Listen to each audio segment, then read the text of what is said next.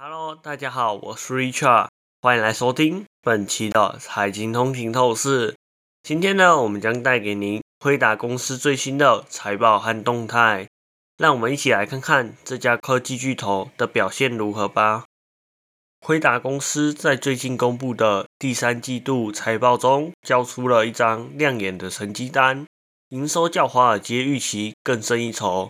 但是这家公司也面临了出口限制对中国和其他国家销售的不利影响，预计将在二零二四年的财报第四季中受到一定的冲击。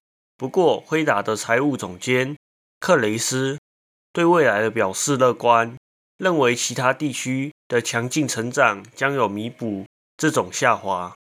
让我们一探究竟。根据这份财报。截至十月二十九日的当季，辉达的营收年增长高达两百零六趴，净利达到九十二点四亿元，每股盈余三点七一元，远高于去年同期的表现。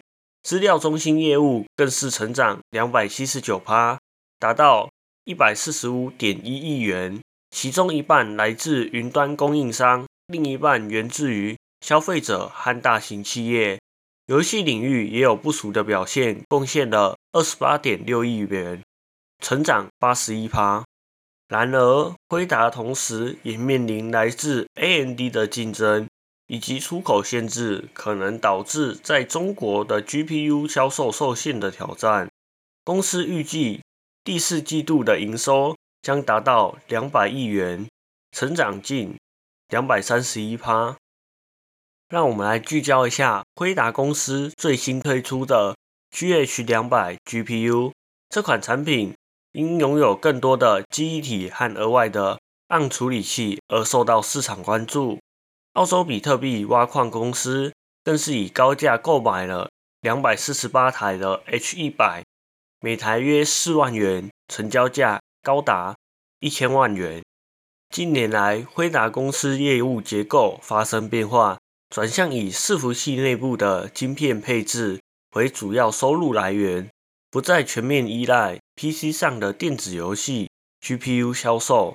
这样的转变与微软投资的新创公司 OpenAI 推出的 ChatGPT 聊天机器人有关，推动了辉达对 GPU 的软体中添加了生成式人工智慧功能的需求增长。感谢大家收听本期的财经通勤透视。如果您喜欢我们的节目，请不要忘记在您喜欢的 Podcast 平台上订阅我们财经通勤透视。您也可以追踪我们的 IG、Facebook，或者是订阅我们的 YouTube 频道。那我们这一期就到这里喽，我们下一期再见，拜拜。